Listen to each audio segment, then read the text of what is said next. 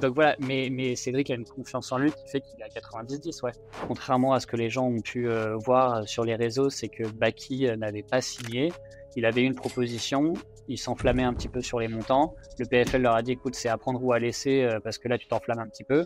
Euh, le lendemain, il a dû accepter, j'imagine, euh, parce que nous, ils ont donné le nom le mercredi et de mémoire, on avait accepté le, jeudi. Oui, moi, j'aimerais à minima 30, 40 000 personnes. Bonjour à tous. Aujourd'hui, je suis super content de vous avoir avec moi pour avoir cette interview exceptionnelle avec David Fouché. David, ça fait très longtemps que je voulais t'avoir ici et de pouvoir euh, discuter avec toi. Donc, tout d'abord, merci beaucoup. Est-ce que tu peux te présenter? Écoute, merci Jonathan, très cool. Merci pour l'invitation. Euh, me présenter, oui, j'ai fondé une agence de communication qui s'appelle Agime dans le domaine du sport et j'accompagne aussi quelques athlètes de haut niveau, dont Cédric Doumbé. Et je pense que c'est euh, ça qui t'intéresse notamment. Ah bah, dû le, le, clic, les gens ont cliqué probablement, enfin non pas probablement, très certainement, euh, très certainement Je me doute que c'est plus Cédric que, que, que, ma tête.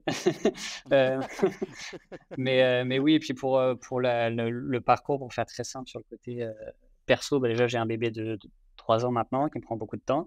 et sur le côté pro, moi je suis passionné par tout ce qui est sport, entrepreneuriat et, et, manger. Donc on va dire les 15 dernières années de ma vie ont été pas mal dans ces trois champs-là. manger, d'ailleurs, c'est une passion que j'ai avec Cédric aussi. j'ai dirigé la com de Michel Augustin, qui est une marque très connue en France. en France et aux États-Unis. dans le sport, j'ai dirigé la communication de Venom, mmh que tu connais certainement un peu plus, leader mondial des sports de combat. Et sur le côté business, bah, j'ai monté une agence qui s'appelle Hajime, dont les pratiquants de sport de combat vont, reconnaître le nom, je pense, euh, qui donc euh, accompagne certains sportifs de haut niveau, mais surtout euh, travaille avec pas mal de marques dans le domaine du sport. Voilà un petit peu sur le parcours. Ok, juste une petite question comme anecdote. Pourquoi Hajime? Hajime, dans les arts martiaux japonais, ça veut dire commencer. Ah, voilà, donc. Oui, je euh, pensais, je savais pas parce qu'il y avait des fans euh, de Hajime no Hippo. On a vu euh, Riyad Meri qui en avait parlé, donc je savais pas si c'était c'était un petit clin d'œil au. Non, normalement c'est H-A-D-J-I-M-E, mais il n'était pas dispo, donc c'est A-D-J-I-M-E. Voilà, parce que j'ai ah, fait, j'ai fait 15 ans de judo, pas mal d'années de karaté aussi, et donc c'était un, clin d'œil au passif arts martiaux japonais. C'est une des questions que j'allais te poser parce que je vois que as ben, le spectre est vraiment très large de tout ce que, de ce que tu fais. Donc, on parle de nourriture, d'aliments, enfin, de, de, sport de combat, etc. Et donc, du coup, je voulais savoir, c'était une des questions, si tu avais pratiqué des sports de combat ou si tu étais juste tombé dedans un petit peu parce que, admettons, tu connaissais Cédric depuis des années ou comment ça s'est passé? Je, vais te faire le coup des ligaments croisés, mais, mais pour le coup, il est, il, est vrai, et même x2. Ouais, j'ai été, j'ai été vice-champion de karaté quand j'avais quoi, 15 ans. et à, 15 ans et demi, j'ai eu les, les, les, les croisés une fois, à 17 ans, les croisés deux fois. Et donc à 18 ans, ma carrière était terminée. Euh, donc oui, j'ai beaucoup pratiqué les sports de combat. Malheureusement, je peux plus trop le faire. Je fais beaucoup de crossfit. Euh, mais, euh, mais les sports de combat, à cause de mes genoux, j'ai pas mal d'arthrose. Enfin, j'ai des genoux de 70 ans, tu vois. Donc, donc malheureusement, je peux plus trop. Mais ouais, le sport fait partie de ma vie comme tout le monde. je m'entraîne tous les jours, le midi. Et voilà. C'est fou parce que j'avais, j'avais déjà entendu l'histoire des, des, croisés, mais on m'avait jamais dit je vais te faire le coup des croisés. C'est une première. Donc, euh, donc du coup, ouais, bah, pour, pour tous ceux qui n'avaient pas compris, la référence, c'est qu'il y a beaucoup de, de, sportifs qui disent à un certain moment j'aurais pu être footballeur, mais j'ai eu telle chose, j'aurais pu être. Euh, et en fait, je dirais pas quoi, mais j'ai aussi fait du sport au niveau et j'aurais aussi pu, mais c'est pas la discussion, donc je le dirai pas, euh, pas aujourd'hui. Donc, du coup, bah, parle-nous un petit peu. J'aimerais commencer par le début. comment est-ce que tu as rencontré Cédric? Comment est-ce que tu as commencé Je ne sais pas si tu as commencé par lui ou pas déjà.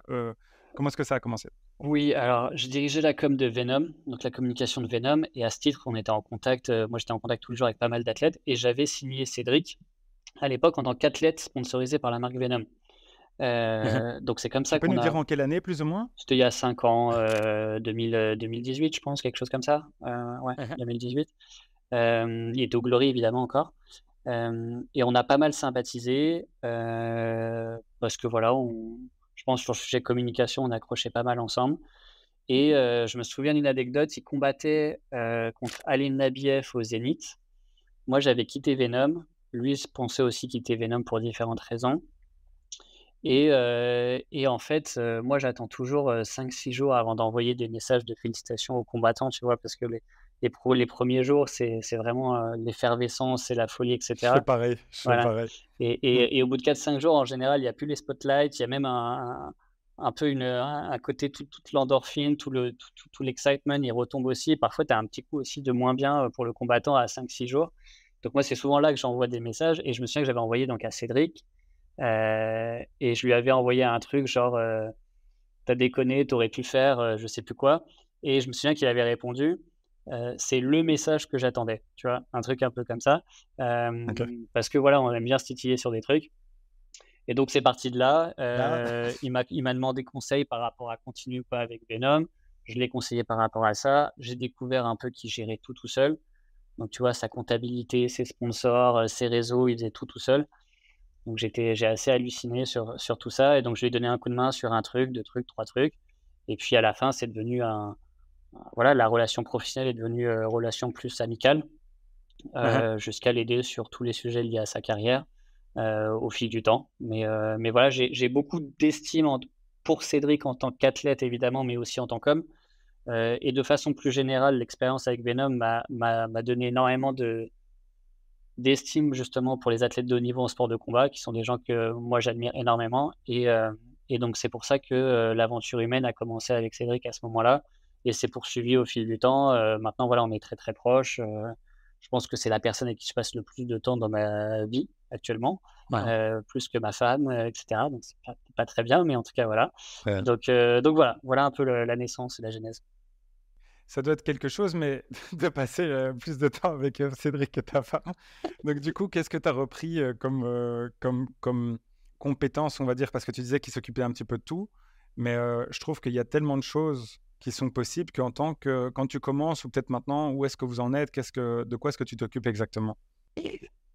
Bah, un, petit peu de tout. Tu as un rôle, moi, je dirais, de très macro, qui est un peu plutôt la personne qui va l'aider sur la prise de décision globale. C'est-à-dire que quand tu es ah. athlète de haut niveau, surtout quand tu es Cédric, où tu es plutôt une personnalité assez protéiforme, tu as, ta carrière d'athlète de haut niveau, mais tu es aussi une personnalité médiatique, tu es une personnalité business, tu es une personnalité euh, euh, humoristique, etc. Tu es soumis à énormément de, de, questionnements, énormément de sollicitations qui font que tu as besoin d'une personne qui, au global, va t'aider sur l'ensemble des décisions. On va avoir un peu ce côté macro euh, retour en arrière et un peu le scope global qui coordonne sur, le, sur un petit peu tout. Donc l'euro global, c'est ça. Pour moi, si euh, avant d'être sur les sujets très terre à terre, c'est le côté euh, aide à la prise de décision. Voilà. Dès qu'il y a un sujet, il me sollicite sur pas mal de trucs. Et après, pour entrer dans le vif du sujet, bah, tu as tout. nous, on est une toute petite équipe. Hein. Cédric, il n'a il a même pas de coach officiel. et sinon, c'est lui et moi. Euh, et donc, tu as, euh, la partie management, qui est la, partie que tout le monde connaît, euh, mais qui, moi, est peut-être 10% de mon temps de travail pour Cédric. donc, ça, c'est le choix des combats, c'est la gestion de la carrière, l'organisation, etc. Tu as, l'aspect communication, qui est plus justement le, le, sujet premier que moi j'ai lancé avec Cédric, parce que c'est plus, plus mon domaine de compétences. Donc, tu as la production de contenu, tu as la stratégie un peu de, de com, as, ça va des, réseaux sociaux en passant par. là, on lance une. Justement, j'étais avec lui au téléphone juste avant. Là, on lance une émission sur YouTube qui va s'appeler Anglema. Voilà, avec des discussions aussi avec des plateformes, etc. Donc, tout le sujet communication. Après, tu as le sujet médiatique, donc toute la stratégie média. Donc, ce qu'on fait, ce qu'on fait pas comme média, pourquoi, etc. Donc, tu vois, là, je suis en call avec Dazen juste après, toi. Euh, voilà, tu as l'aspect sponsoring, évidemment. Donc ça, c'est le gros, euh, le gros chantier, on va dire, euh, sur bah, comment, comment générer des revenus hors des revenus combat. Et là, ce que je peux te dire, je me suis dit que ça pouvait t'intéresser quand j'ai pensé à notre call, c'est que je pense, j'espère, c'est possible, que pour la première fois, je ne sais pas si c'est énorme dans le monde des sports de combat en France, mais je pense que pour la première fois, on va générer autant de revenus sponsoring que de revenus sportifs pour ce combat-là. Euh, ah donc on va faire x2 euh, facilement, je pense. Donc voilà, donc tu as tout le côté sponsoring qui est hyper important. Euh, tu as le sujet de l'après-carrière qu'on a beaucoup. Je t'interromps une seconde, hein, juste parce que je, voulais juste rebondir à certains moments, mais comme il y a tellement d'éléments, j'en ai noté quelques-uns pour pas, pour pas t'interrompre. Mais ça m'étonne pas tellement en fait que que vous arrivez à égaler ça en sachant ce qu'il est en train de créer, en fait. Je, je, à un moment donné, je me suis même posé la question de voir si ça allait pas être l'inverse, que s'il allait pas gagner plus en sponsoring que d'un point de vue combat, en sachant qu'il a déjà choisi cette direction pour l'argent, parce que voilà, on sait que le PFL le paye très bien. Donc du coup, je me dis que on le sait, il y a eu des exemples comme ça par le passé.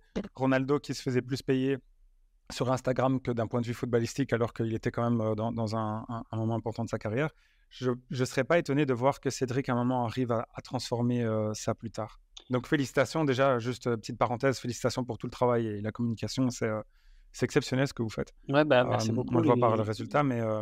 je, je, pourrais te dire après le combat si on a réussi à faire ça, mais effectivement, c'est quand même un tournant je pense. Euh, parce que même si, en fait, il y a un vrai sujet de comment tu transformes une réussite médiatique en réussite commerciale. Et c'est pas si simple que ça. Dans nos sports, c'est pas si simple que ça.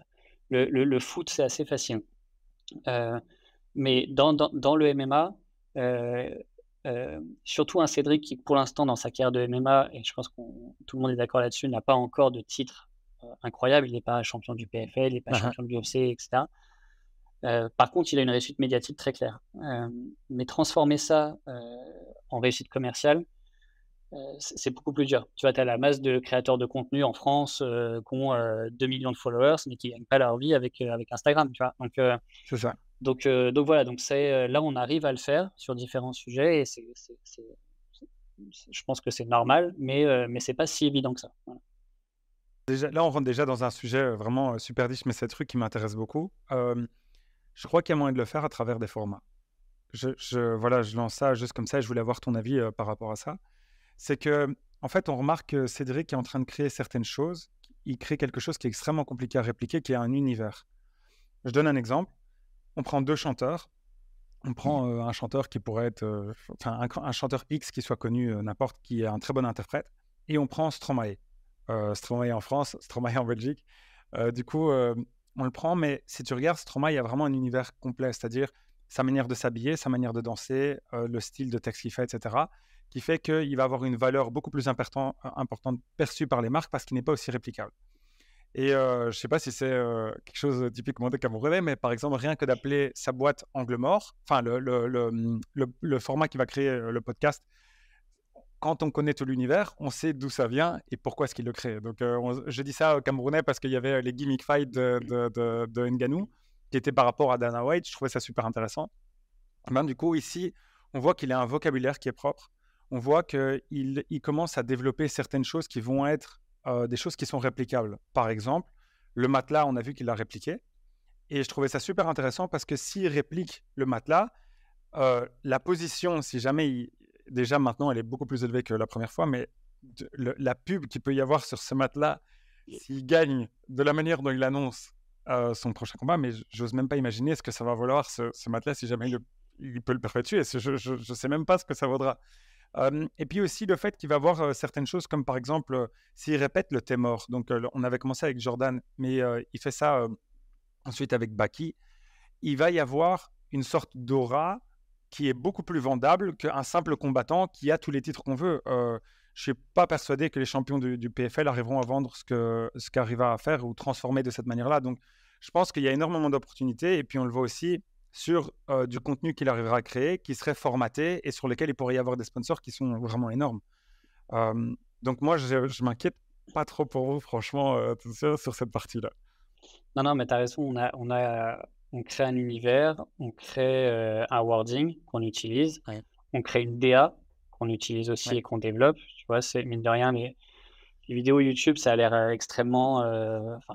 C'est travaillé, mais tu vois, c'est simple, etc. Mais c'est quand même très je vois les codes qui reviennent. Voilà, tu vois, je, vois, les codes qui reviennent. C'est charté. D'ailleurs, est-ce que j'avais une petite question que je me suis posée depuis longtemps? Je, t'avoue, j'ai plein de questions que je me suis mmh. posées par rapport à ça. C'est est-ce que quelle était l'implication dans la post-production de Cédric? Parce que la post-production, je ne sais pas qui s'en occupe, mais franchement, il a l'œil, il, a, il, est très fort. On, a, on a deux monteurs dans, dans mon entreprise qui s'occupent euh, des montages de Cédric.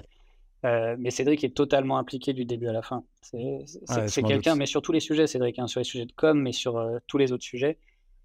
C'est quelqu'un qui est extrêmement intelligent déjà, moi c'est sa qualité première, qui est très curieux, et, et donc qui aime vraiment être dans tous les sujets.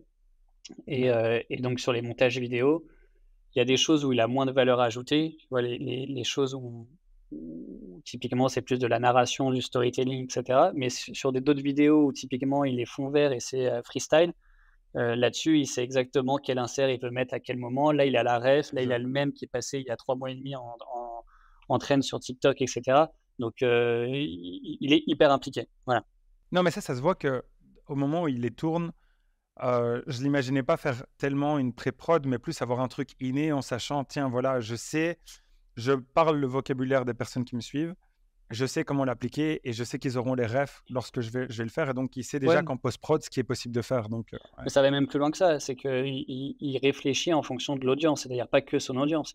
Typiquement, enfin, on en parle souvent ensemble avant les, les médias, mais il sait qu'il a France Inter, on s'appelle juste avant, on se dit vas-y, tu mets ton costume France Inter. Là, le MMA, ils connaissent pas, donc faut dire ça, ça, ça, ça. J'ai vu le costume France Inter avec les, lunettes, etc. E tu vois, on a nos codes où euh, je lui dis bah, demain, c'est ça, tu mets ton costume France Inter et euh, il sait qu'il va devoir vulgariser le MMA à tel niveau, euh, il sait qu'il va devoir euh, forcément, pas forcément choquer certains, certaines personnes pour d'autres sujets, il sait qu'il va devoir développer plutôt son axe un peu de communicant, enfin, il, a aussi une réflexion de comment parler en fonction de différentes audiences et pas que son audience. Et c'est un peu un caméléon, c'est-à-dire que c'est le gars qui est hyper à l'aise dans du clash sur Twitter très simple, mais comme est hyper à l'aise face à Léa Salamé sur France Inter. Et, c'est là où il est très très fort. C'est ça.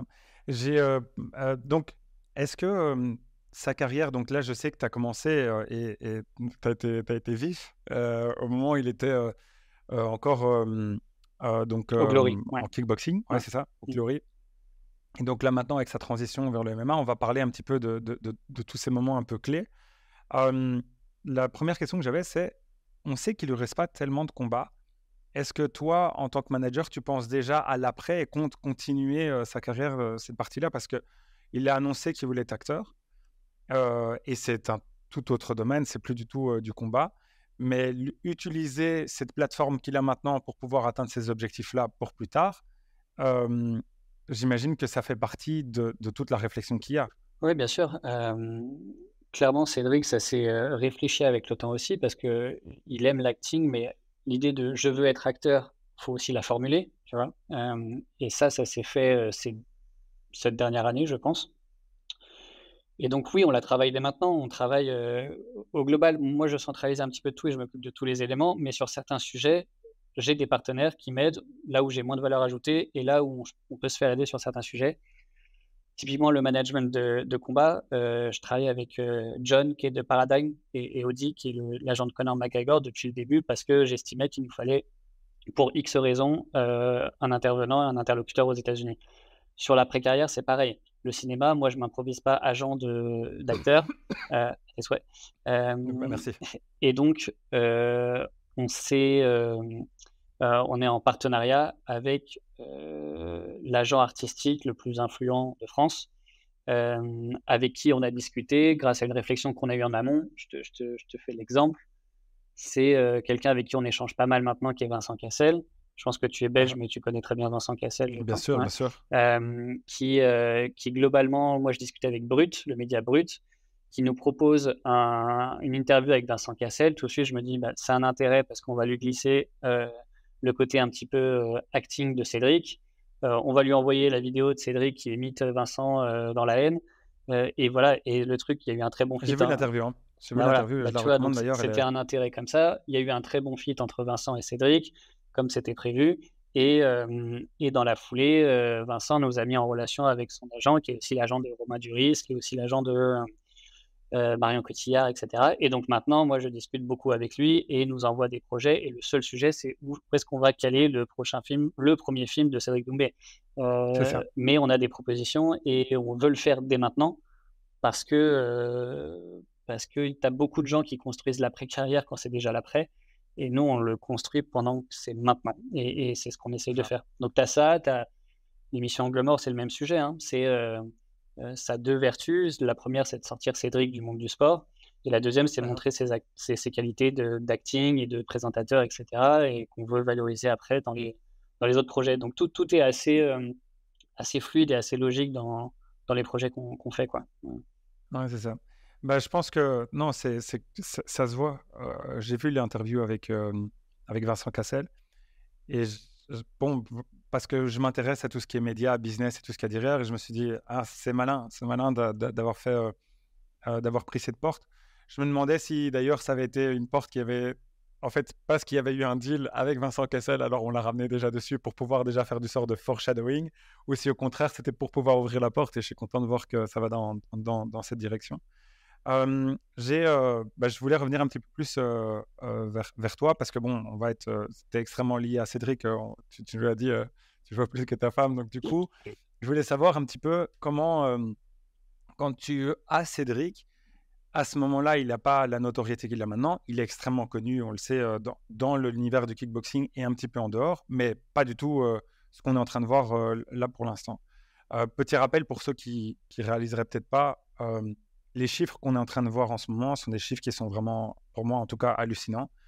parce qu'on on voit tant sur, sur d'un point de vue réseaux sociaux, on voit qu'il arrive à avoir des millions de vues mais c'est du contenu qui est francophone. D'ailleurs, c'était une des questions que je voulais te poser, c'est est-ce qu'à un moment donné, vous allez switcher vers de l'anglophone?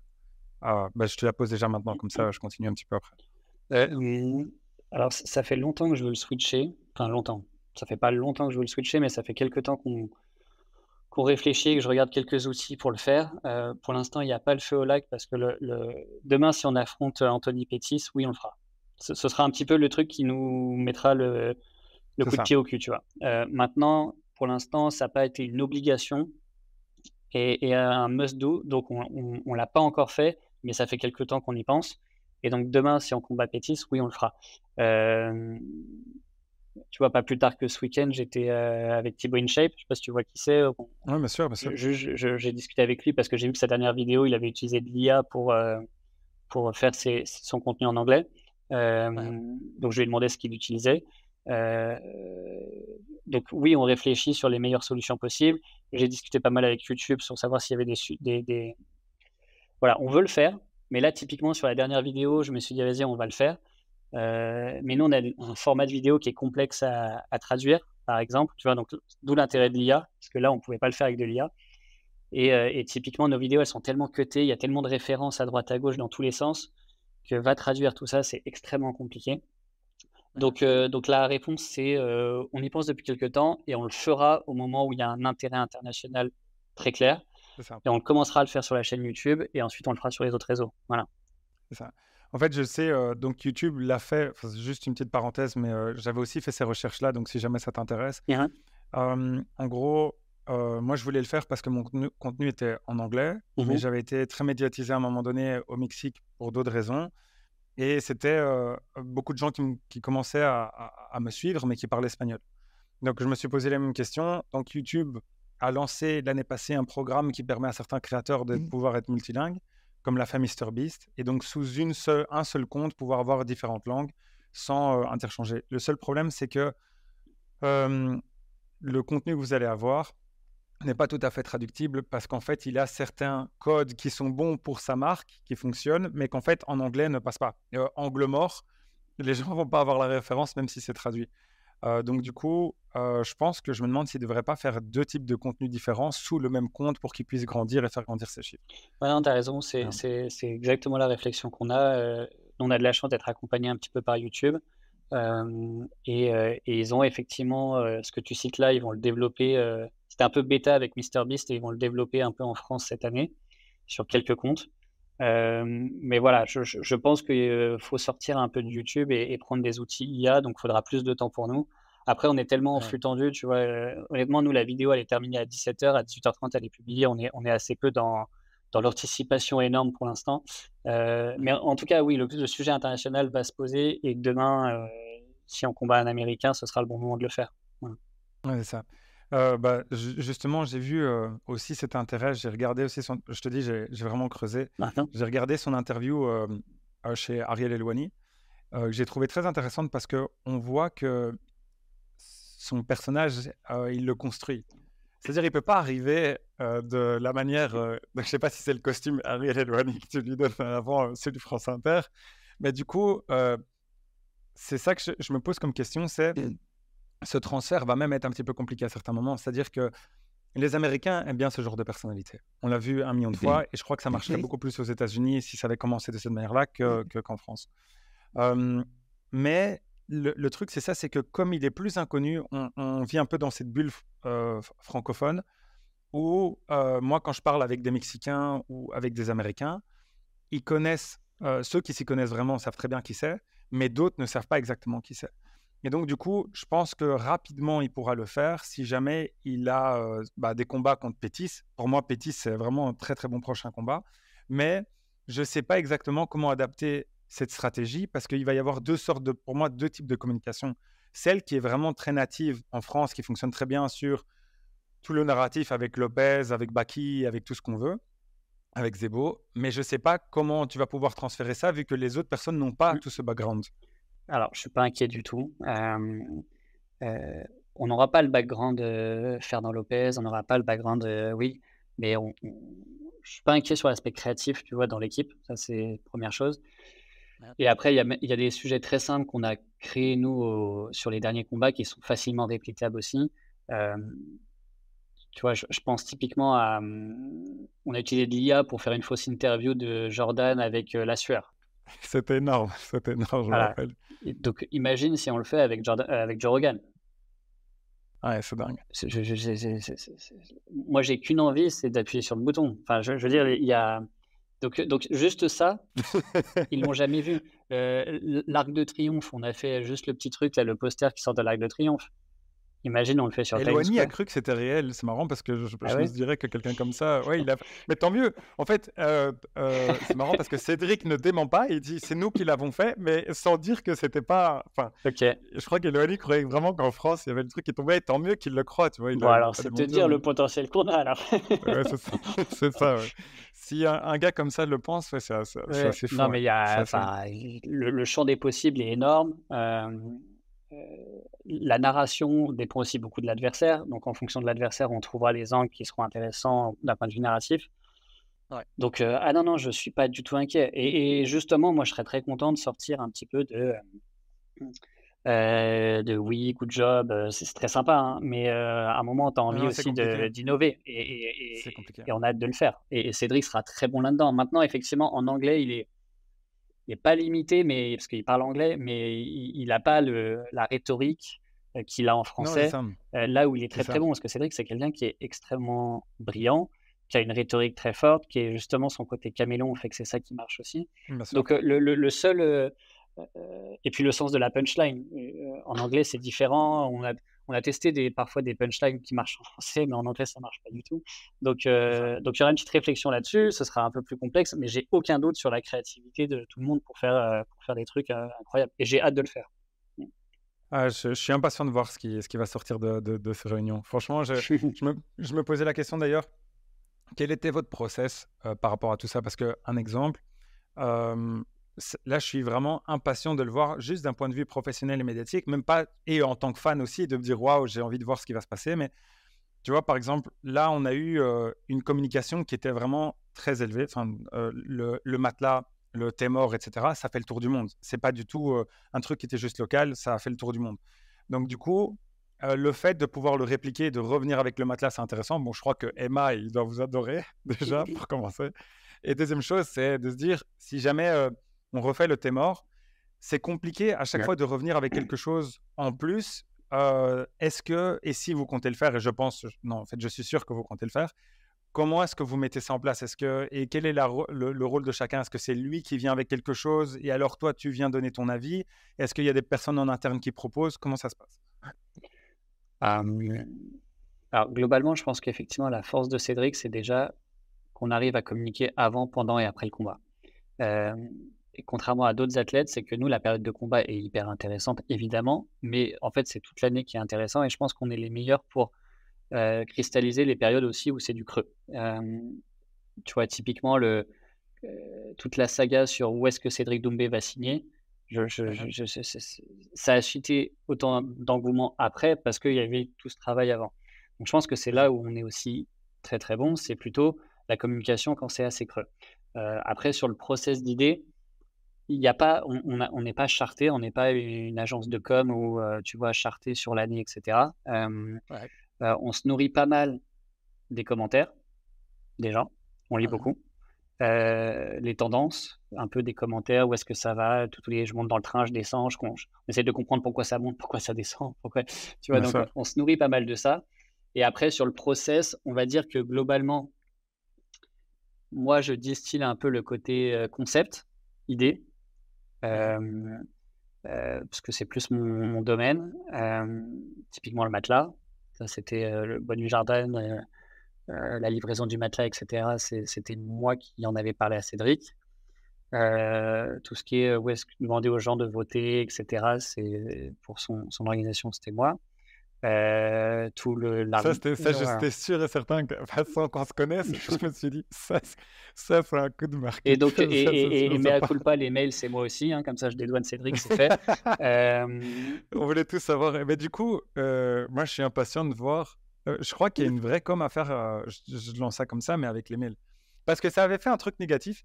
Et je crois que maintenant, avec tout l'engouement, je crois qu'il y a moyen de faire quelque chose d'extrêmement positif avec ceux qui ont déjà participé à ce moment-là, tu vois. Mais tu sais qu'on s'en est même euh pas servi des mails encore. Hein. C'est, Je sais, je sais, ah. je sais. On a, on a eu euh, le petite parenthèse comme ça, tu le sais. On a eu euh, Chris qui a voulu voir jusqu'où, enfin, quel était le.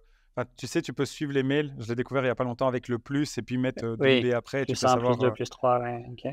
C'est ça. Et donc, du coup, là maintenant, moi, je me suis dit, tiens, ça a fait un, un effet négatif que, dont, que moi-même j'ai ressenti. Je me suis dit, bon, attends, là, c'est dommage qu'il y ait cette communication-là.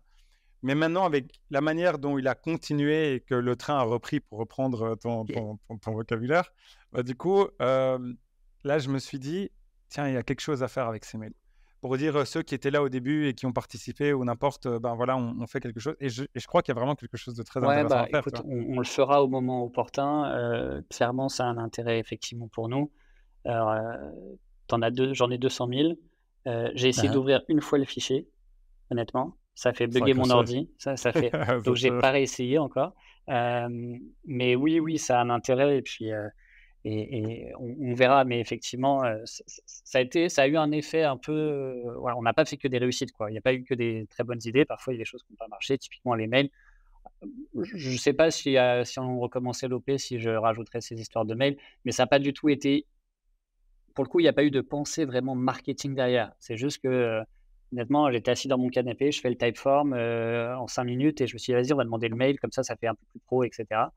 Mais il n'y avait pas une réflexion, pour le coup, extrêmement poussée derrière. Donc, l'effet négatif que ça a eu ne méritait pas un petit peu, euh, n'était sans aucune mesure avec la réflexion qu'il y avait eu de niveau zéro derrière. Mais, mais voilà, donc en gros, tu as tout l'aspect, on va dire, conceptuel euh, même sur euh, Cédric, plutôt la personne engagée, tu vois, on a fait un, spot Bioman dont on est assez fier avec Cédric. C'est, voilà, donc tous les sujets concepts, idées, c'est plutôt moi.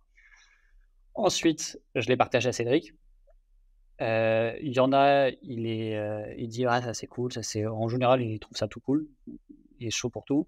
et Cédric lui c'est la personne qui va masteriser l'idée, c'est-à-dire que moi, on va dire, j'ai l'étincelle, je mets rec, et, et, le rec est, dix fois mieux. Moi, je lui donne les éléments de langage. Si c'est moi qui le dis, c'est ridicule. Cédric, ça devient incroyable. donc, il est très fort là-dessus. et il a le sens de la punchline, etc. Et tout. Donc, ça, ça marche très, très bien. Même si moi, je sais comment il parle, il me surprend toujours, tu vois. Et après, on a effectivement deux monteurs, Hassan et Raouf, qui, qui, sont très forts aussi et qui subliment un petit peu le truc. et, qui fait que je pense qu'on est à la fois, on cogite tous un peu de la même façon de Cédric sur un peu le, le, type de communication, et en même temps, on est tous très, très complémentaires.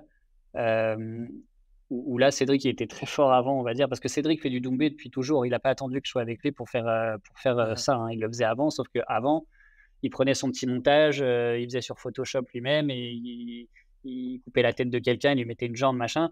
Euh, maintenant, on fait des campagnes de com. Voilà. Donc, mais, mais en fait, l'ADN reste le même.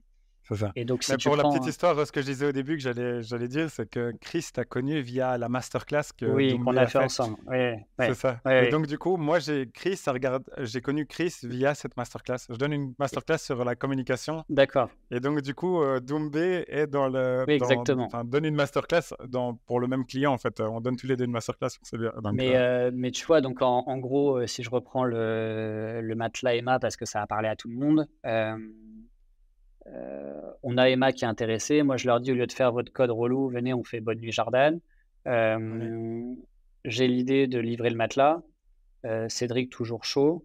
Euh, on le fait. Euh, ensuite, c'est un de nos monteurs qui dit Ah, ce serait sympa d'offrir euh, un oreiller pendant la pesée. Euh, Ouais. euh, ensuite, euh, se pose la question de la musique d'entrée. Quand moi je remplis tous les papiers pour Cédric et tout, Cédric étant musulman n'écoute pas de musique. Euh, et donc je me dis, je réfléchis un petit peu et je dis, je dis à Cédric, ah, ça serait bien de faire un truc où, euh, où tu mets, euh, où, où on demande aux gens, enfin où tu cries Jordan et on attend que les gens crient t'es mort. Tu vois, il n'y a pas de musique et en même temps, Ouais. on va créer le truc et tout. Je lui en parle, il dit, ah, très bonne idée. Il prend son téléphone. Là, on était à trois jours du fight. hein. Il se record sur son téléphone. Et Cédric, il pense à rajouter des oui, machin que ça. Moi, j'avais pas pensé à ça. tu vois. Il rajoute ça. Et après, le monteur, bah, il, fait, il met notre truc nickel. Donc voilà, tu as ça après. Et après, c'est Cédric qui dit euh, Viens, on pousse le truc jusqu'au bout, on prend le matelas dans la cage et tout. Enfin, c'est tout le monde qui met sa pierre un peu à l'édifice. Mais en général, voilà, il y a moi sur le début le, le concept. Et après, petit à petit, chacun met euh, Cédric plutôt son personnage et nos monteurs un peu le, le- le truc qui spice un petit peu le, le projet. Et à l'arrivée, ça fait des trucs où, euh, où, globalement, ça marche plutôt bien en règle générale. Ouais. Non, c'était c'était vraiment. euh, cette campagne était vraiment Oui. super impressionnante. Vraiment, je le, je le dis, et je consomme que ça. Je. Vraiment, je, je consomme ça mais, matin, jour et nuit, et, et j'ai vraiment adoré ce que vous avez fait. Et donc, du coup. Qui devait euh, aller jusqu'au matelas dans la cage, mais on n'a pas pu le faire. Je- Si tu vois les images, Ouais. Je suis en train d'essayer de balancer le matelas dans la cage après la décision, enfin au moment du chaos, et je me fais stopper par euh, les vigiles du PFL. Et là, le CEO du PFL qui me dit Ah, David, c'est mort, etc. J'ai fait OK, mais à la base, ça devait aller jusque-là. Voilà. Bref, je sais pas si c'était une bonne idée, mais en tout cas, euh, on n'est pas allé jusqu'au bout de la démarche. Ouais, je vois. De la manière dont ça avait été fait, franchement, je, je crois que voilà, il n'y a rien à rejeter par rapport à ça. Mais du coup, euh, euh, donc, je voulais juste avoir euh, certains moments clés euh, auxquels je me posais des questions. Donc, pour eux, quand vous avez eu la transition vers le MMA, euh, est-ce que, comment est-ce que, quel était ton rôle là-dedans? Comment ça s'est passé? Parce que, bon, euh, Cédric étant ce qu'il est euh, au, au, euh, au kickboxing, bah, comment passer au MMA, tu vois? Donc là, je me suis un peu posé la question, tiens, pourquoi est-ce que vous avez fait ce choix? Est-ce que c'était purement Ouais. financier? Est-ce qu'il y avait d'autres raisons?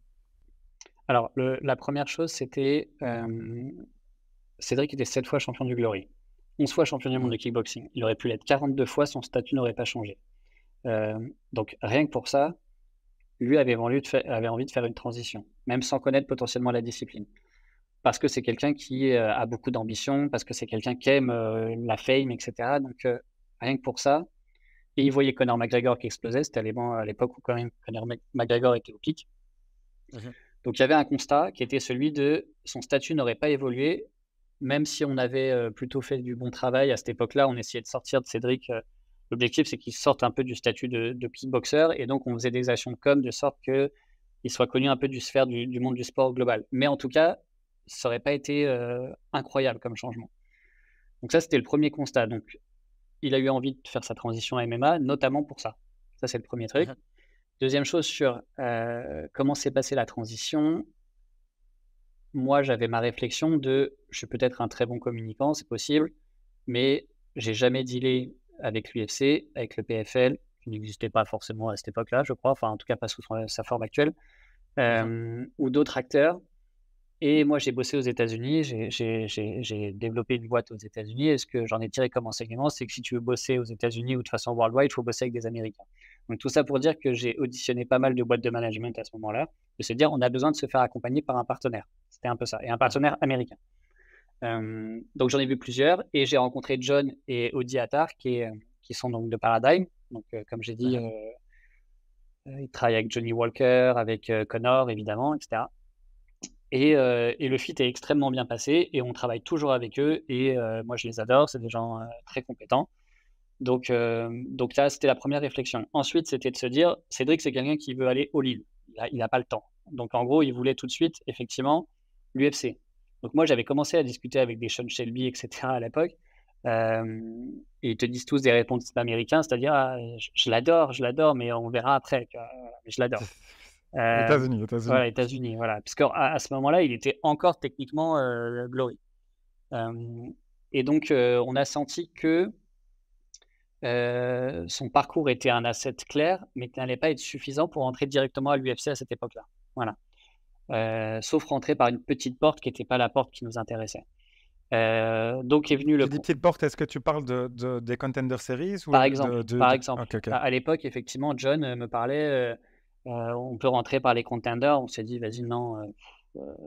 c'est en termes de branding, c'est tellement mauvais. En plus, vu son âge et de branding, c'est une perte de temps. Sur, Sachant qu'on là, on se parle il y a quand même il y a 4 ans, tu vois. Donc c'était, il était quand même plus jeune. Il n'y avait pas encore la, la, hype de maintenant.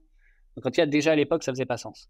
et donc l'idée, c'était de développer un petit peu sa notoriété, notamment en France, euh, et, son, et son parcours d'athlète de MMA en faisant des combats qui potentiellement pouvaient lui rapporter quand même pas mal d'argent au regard de sa juniorité en, MMA.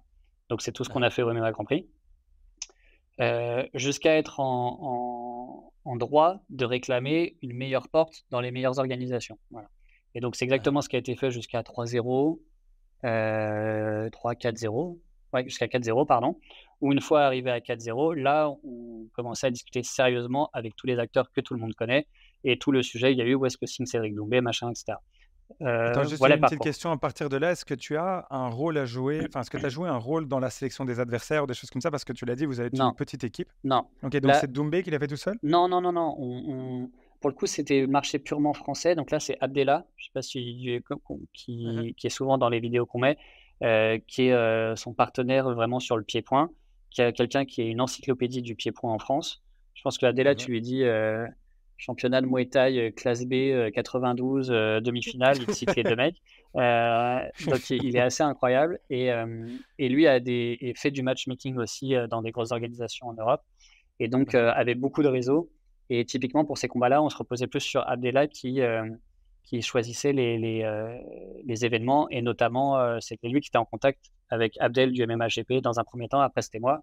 Mais, mais c'était via Abdella qui sélectionnait. Et les adversaires, honnêtement, on n'a jamais refusé un adversaire.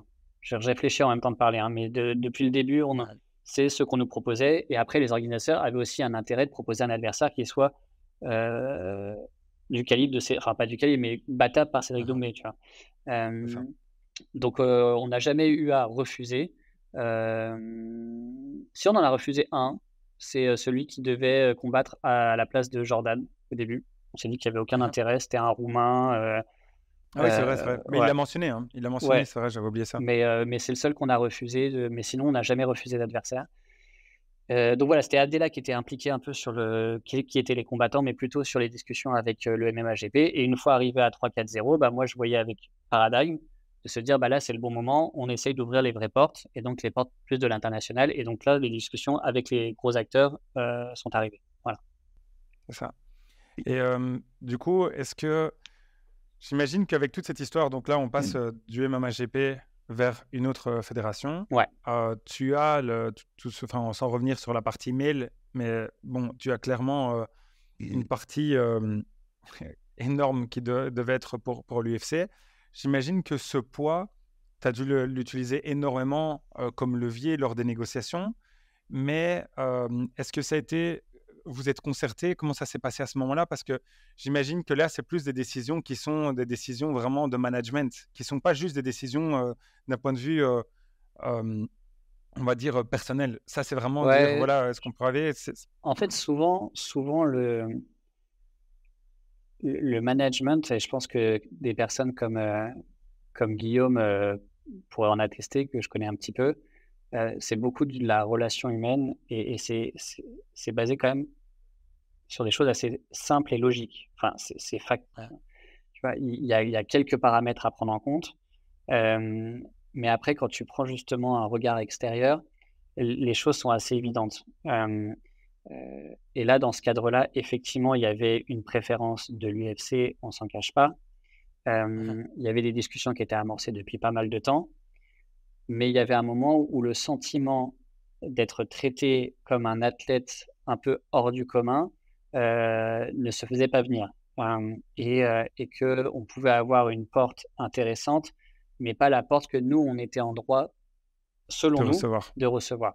que ce soit d'un point de vue financier, mais qu'aussi d'un point de vue parcours. Et effectivement, là, c'est une réflexion plus de manager qui est de se dire, on accepte de sacrifier un peu le sujet financier si on part pas sur un run au titre de 3 ans ou de 4 ans. tu vois, on, je, prends, si on avait eu MVP, par exemple, MVP qui a signé à l'UFC, là, à la surprise générale, il combat. Pas tellement la surprise. Est-ce que ça t'a vraiment surpris? Non, oui. Enfin, quand, on était en Irlande, moi j'étais avec Cédric en Irlande, le soir même, il nous annonce venez, on fait un face-off, etc. alors, Mais est-ce que tu n'as pas pensé que c'était une stratégie? Parce que j'ai pensé à la stratégie d'MVP au moment où il est en train de faire ça. Je me dis, est-ce que ce serait pas un même levier de négociation envers Oui, c'est ce qu'on s'est dit. Bah, après, c'était intéressant pour nous aussi. Euh, le truc qui est un peu marrant, c'est qu'il est géré par Audi Attar, qui est accessoirement la personne avec qui je discute pour Cédric. Donc, on, on, je, je, WhatsAppais Audi en même temps de dire euh, dans 20 minutes, ils veulent qu'on monte dans la cage, tu vois. Euh, donc, c'était intéressant pour tout le monde, mais moi, je pensais qu'il allait signer, que, que, le PFL allait mettre beaucoup d'argent sur lui et qu'il allait, il a 38 ans, qu'il allait signer au PFL et faire ses vieux jours au PFL. Mais, mais typiquement, lui, il lui propose, ce qui est différent, c'est qu'il lui propose un mec en face qui est euh, Kevin, Kevin, Kevin Holland. Kevin Holland, exactement, qui, qui est peut-être pas loin du top 10, ou si ce n'est top 10. Nous, si on avait eu cette... Il était très actif sur ces années-là, mais en fait, c'est ça, c'est que c'est une porte accélérée pour aller vers le titre. Exactement. C'est qu'on sait que c'est un gatekeeper du top 15, top 10, on va dire. Exactement. Ce qu'il est. Donc là, c'était pas du tout commencé par un, un, gars non classé euh, qui est un tueur à gage et voilà, le risque. si, on a eu le, si on avait eu le traitement qu'un MVP maintenant à l'époque, Peut-être que notre choix aurait été à l'UFC parce qu'on se dit peut-être qu'en un, an, un an et demi, tu vas au titre. Euh, euh, sauf qu'on l'avait pas et on n'a pas senti qu'il allait nous le donner parce que aussi à cette époque, il faut savoir que la France, il faut, sortir de notre euh, piédestal, c'est un micro-marché hein, pour l'UFC la France. Donc, bah, y a elle qui venait d'ouvrir, qui... exactement. ça, donc, donc on n'a pas senti ça. Et paradoxalement, de l'autre côté, il y avait le PFL qui, financièrement parlant, je ne vais pas y revenir, mais proposait 6 à 7 fois plus. On le sait tous. Mmh euh, plus une vision qui était assez intéressante, plus la possibilité de, de, euh, de rayonner pas mal. Et à la fin, la réflexion, c'est de se dire que même si demain on va à l'UFC, tu vois, euh, après un run au PFL, si on performe au PFL, bah, demain ton chemin à l'UFC sera beaucoup plus rapide. Donc paradoxalement, tu peux être champion de l'UFC en signant au PFL plus rapidement que si tu signes à l'UFC maintenant. Tu vois ce que je veux dire? donc, euh, donc la réflexion était assez simple en fait. Tu vois, euh, une fois que tu as posé ça, euh, le seul sujet qui inquiétait les gens, c'est les sponsoring. Il aurait pu avoir la différence de salaire en sponsoring. Euh, et la hype qu'il n'aura pas au PFL. La hype, je pense que tu vois, c'est prouvé. Hein, euh, c'est compliqué là. Voilà, c'est prouvé. Et sponsoring. Surtout que ça aurait, été, ça aurait été un fight night probablement. Ça aurait même pas été, enfin je dis ça, peut-être un fight night ou peut-être un numéroté, mais où l'attention aurait pas été euh, braquée sur lui. et sponsoring, il n'y a pas de sujet. Et sponsoring, il n'y a pas de sujet. Tu vois, comme je t'ai dit aussi. Effectivement, c'était une crainte pour nous, mais avec tout ce qu'on a créé, il n'y a pas eu de sujet. Et donc et donc, toutes ces inquiétudes sont cochées. Et maintenant, on se retrouve à faire. Euh, voilà, notre seul regret à l'heure actuelle, c'est qu'on n'a pas encore euh, dupliqué ce qui est fait en France à l'étranger. Là où, effectivement, tu vois, Benoît, ce qu'il fait avec Dustin Poirier, typiquement, il prend une audience mondiale d'un coup. Euh, c'est ça. nous, c'est reporté, mais il explose en France. Et donc, on va dire que on explose un marché avant, j'espère, d'exploser les autres. Voilà. J'ai plusieurs questions par rapport à ça. Je me suis dit que une des manières, enfin, ce qui est exceptionnel avec ce que vous avez fait, c'est que maintenant on parle beaucoup moins de Doumbé à l'UFC. On a quasi oublié l'UFC. On dit c'est bon, tu, entre guillemets, tu nous mets bien. tu es en train de faire le combat le plus attendu de, de, l'histoire du MMA en France. je, parle, je, parle, juste en, France, bien sûr. Oui, bien sûr. Je parle avec la hype qu'il y a, etc. Bon, voilà, à, à, à quelques, en tout cas facilement dans le top 3. Mais je me demandais, est-ce que qu'il y avait deux possibilités? Pour moi, soit maintenant, Cédric, pour moi, il devient un symbole pour l'UFC. C'est-à-dire, soit ça devient un symbole de quelque chose qu'on aurait dû signer et qu'on n'a pas fait, et c'est une erreur, et que c'est ce qu'on pense tous, et d'ailleurs, même certains Américains, quand on le voit dans les commentaires, je le regarde sous Ariel Eloigny, sous d'autres personnes, en tout cas ceux qui s'y connaissent disent franchement, c'est n'importe quoi ce qu'a fait l'UFC euh, à ce moment-là, ils auraient dû le signer. Mais alors que par ego se disent on va pas le signer, ou alors, au contraire, ce qu'on est en train de voir, c'est la stratégie de prendre certaines stars du PFL ou du Bellator ou n'importe pour enlever euh, un peu de puissance au PFL. Et ça, je pense qu'alors Cédric pourrait avoir une porte énorme ouverte surtout si son et ça c'était ma manière de voir les choses, c'était de dire surtout si son prochain combat se fait dans un stade de France. il faut quelque chose parce que là vous êtes en train d'égaler ce que fait l'UFC et encore pas juste sur un seul combat, mais pour moi quelque chose de symbolique comme il a rempli un stade, c'est quelque chose qui devient vraiment énorme même aux, yeux de l'UFC. Et je pense que c'est possible de le faire, vu les chiffres que vous avez annoncés. Écoute, le, Stade de France, je ne sais pas parce que tu as, des contraintes quand même qui sont assez complexes du point de vue logistique. Euh, alors, euh, est-ce que l'UFC s'en mord les doigts Peut-être? Après, c'est des gens qui ont des égos assez forts. Est-ce que Cédric le regrette? Je pense pas. Euh, c'est quelqu'un qui, qui savait avant tout le monde le potentiel qu'il a. Et, et, donc, il n'est pas surpris par ce qui se passe. J'ai dit juste qu'il y a eu un aliment des planètes quand même avec Jordan, ça on le cache pas. Euh, qui, voilà, mais euh, mais euh, mais il n'est pas surpris parce que c'est quelqu'un qui a une forte confiance en lui et qui sait ce qu'il vaut, il sait de quoi il est capable et c'est pas parce que tu avais trois lettres UFC qui, qui étaient là qu'il allait se plier un petit peu. Voilà, c'est quelqu'un qui ne plie pas face à, à, à, la lumière ou à ces genres de choses. Donc donc en fait, il a aucun regret. Est-ce que l'UFC a des regrets? Oui, mais nous, on avance, si tu veux. Et, et, demain, si nos parcours doivent se recroiser, bah, ce sera avec grand plaisir. Et si c'est pas le cas, je pense qu'il aura fait une très très belle carrière, j'espère, en MMA, tout comme il a fait une très très belle carrière en kickboxing, et tout comme je lui souhaite de faire une très très très, très grande carrière en tant qu'acteur. voilà. maintenant, ce que je trouve bien, c'est qu'effectivement, qu'il y a un acteur qui s'appelle le PFL, qui suscite, qui casse un peu une forme d'hégémonie et de monopole, et qui fait du bien à tout le monde, je pense, que ce soit pour les combattants, que ce soit pour le marché. Ils sont pas encore au niveau clairement de l'UFC sur tous les aspects, il faut pas se le cacher. Mais en tout cas, euh, je pense que c'est à moyen terme et à long terme bénéfique pour tout le monde. Euh, et donc un Nganou, ce qui fait incroyable, tu vois, le, le, mec va impose le rythme, impose le timing, impose ses conditions. donc nous on le fait à notre niveau, mais tout petit niveau. Francis il le fait à, donc énormément de respect pour ce genre de personnes qui vont à contre-courant aussi. Et, euh, et, et, pour Cédric, l'UFC n'a jamais été une finalité parce que pour lui, bah, ça se trouve, demain, il combattra Mayweather en boxe anglaise. tu vois ce que je veux dire? Donc, euh, donc, euh, donc, on en est là, en fait. Donc, la, suite pour Cédric, c'est peut-être que demain, il a deux, trois super fights extrêmement intéressants partout. Alors, je vais te dire une chose, je ne crois pas qu'il l'ait dit encore, Cédric la tête dit Chariel, je sais plus. Euh, on devait, on avait signé plus pour Pétis à la base, euh, euh, mais Pétis a décliné, faute de, de ah, temps. Ah, je sais pas, non, ça je sais pas tout à fait. Donc on devait combattre le 24 février en Arabie Saoudite sur le truc Champ versus Champ, tu sais, du, PFL versus Bellator. sauf que Pétis pas pas assez de préparation pour pour s'entraîner, donc il a décliné. Euh, mais typiquement, si demain, effectivement, tu as un pétis, ça se fait en France, oui, moi, j'aimerais à minima 30, 40 000 personnes. Euh, et je pense qu'on le fait sans problème. Sans problème. C'est, ah, et, le Stade de France, euh, ou le Parc des Princes, il y en a très bonne relation avec le PSG, le Parc des Princes serait déjà quelque chose de sympa. J'ai cru comprendre que le PSG était, était fan de Cédric, effectivement. Bah, en fait, tu as beaucoup de... As beaucoup de people au global, tu vois, qui viennent au combat. Euh, parce que déjà, tu as un côté assez rare du MMA encore, mine de rien. Tu vois, c'est dès Kylian Mbappé, c'était le premier combat de MMA qu'il voyait de sa vie. Tu vois, c'est pas comme le football où tu en as tous les week-ends, en fait. Donc, euh, tu as ça, tu as le côté, mine de rien, liberté d'expression que n'ont pas ces sports-là, qu'ont pas les Gims, qu'ont pas les Black M, qu'ont pas les Mister V, etc. Ils n'ont pas cette liberté d'expression qu'il y a. Et donc, limite, ils, jalousent un petit peu.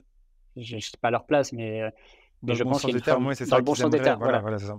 Tu vois, un Kylian qui, depuis qu'il a 14 ans, parle en faisant ça dans la rue. Et à côté, tu as un Doumbé qui dit il a tapé sa femme sur un... au milieu d'une télé.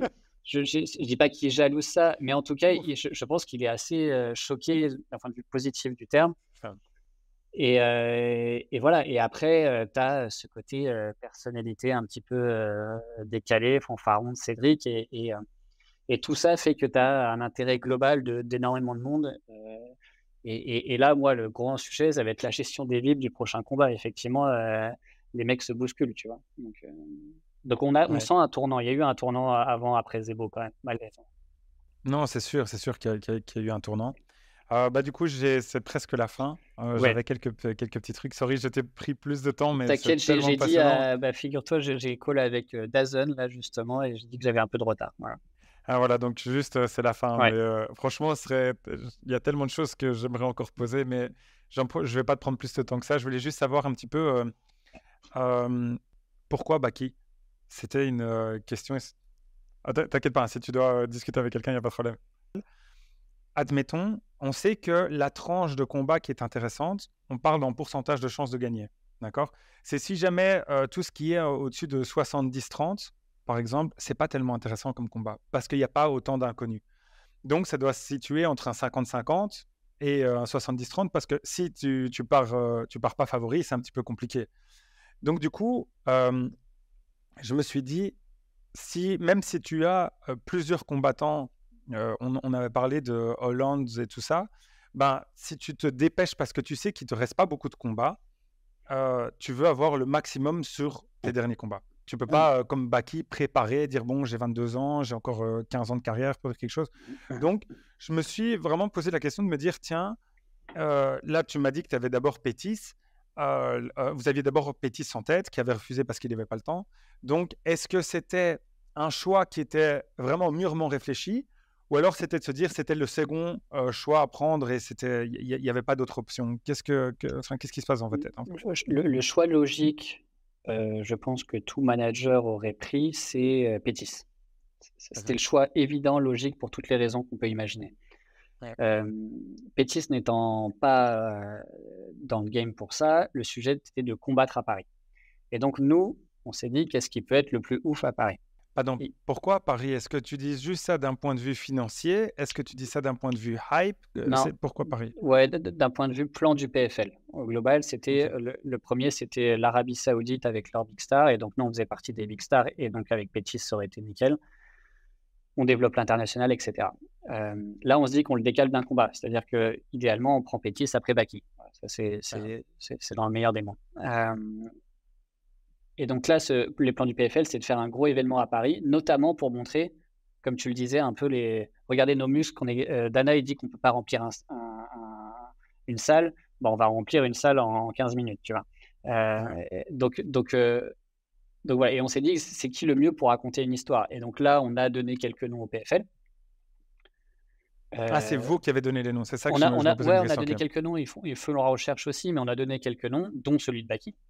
Euh, en disant, bah voilà, effectivement, il y a un sujet depuis quelques temps, il y a une histoire qui a été racontée depuis quelques temps, ça fait sens. Euh, maintenant, euh, est-ce que c'est le choix le plus intelligent d'un point de vue gestion de carrière? Je pense pas. maintenant, quand tu connais Cédric, Cédric a aucune inquiétude. C'est-à-dire que, c'est-à-dire que Cédric, c'est quelqu'un qui a conscience il n'est pas non plus perché, hein, a conscience qu'on est dans un sport de combat. Saladin Parnas, qui, qui, qui, sa seule défaite, qui se prend un, je sais plus, un coup de coude retourné ou je sais plus quoi, qui part. ça, ça peut arriver à Cédric aussi, ça peut arriver à tout le monde. donc tout est possible. Maintenant, c'est quelqu'un qui a une telle confiance en lui, c'est quelqu'un qui a une telle confiance en ses capacités, et c'est quelqu'un qui a envie aussi de marquer l'histoire. Il n'est pas dans le calcul, Cédric. Il a envie de faire all-in à chacun de ses combats. Et, il sait que le temps joue un peu contre lui aussi. donc, donc il se dit à Paris, le plus fou, ça, aurait été ça. Et donc faisons-le. Voilà. Et donc en gros, le, process, honnêtement, n'a pas été très très long. C'est contrairement à ce que les gens ont pu voir sur les réseaux, c'est que Baki n'avait pas signé. Il avait une proposition, il s'enflammait un petit peu sur les montants. Le PFL leur a dit écoute, c'est à prendre ou à laisser parce que là, tu t'enflammes un petit peu. Le lendemain, il a dû accepter, j'imagine, euh, parce que nous, ils ont donné le nom euh, le mercredi et de mémoire, on avait accepté le, le jeudi. Je crois que c'était un truc comme ça. Euh, Donc, donc le, le processus de réflexion n'a pas été extrêmement long, extrêmement complexe, mais c'est très lié à la personnalité de Cédric qui, au global, quand il dit je prends tout le monde, c'est qu'il prend tout le monde. Voilà. Et, qu'il inquiétude, aucune inquiétude. Maintenant, c'est quelqu'un qui est raisonné, qui va travailler pour. Et Baki est clairement un, combattant hors pair, incroyable, un risque énorme pour Cédric. C'est lui qui a beaucoup plus à perdre que Baki, tout le monde le sait, Cédric le premier.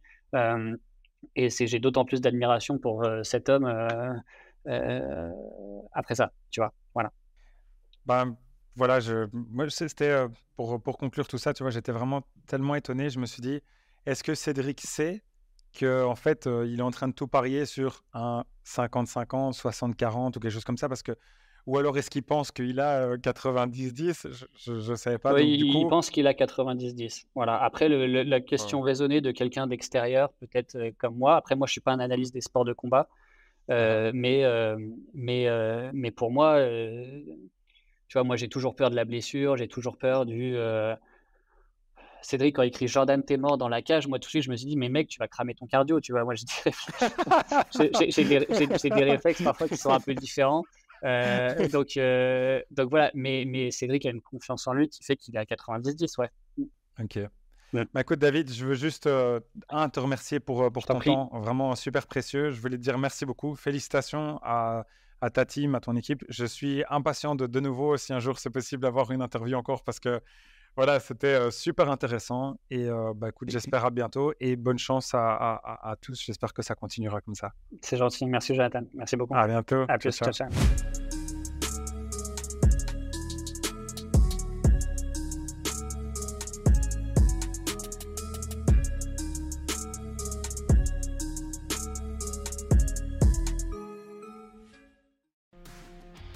Et c'est tout pour aujourd'hui. L'équipe Fight Minds te remercie d'avoir investi de ton temps pour écouter le fruit de notre travail et de notre passion commune pour le MMA. Nous t'invitons à t'abonner à notre podcast et à nous mettre un petit 5 étoiles si notre travail te plaît, ça nous donnera toujours de la force. Et si tu veux donner un petit coup de pouce à notre projet, parle de nous autour de toi, ça contribuera à notre développement. Nous sommes également sur Twitter et YouTube, viens nous y retrouver pour échanger.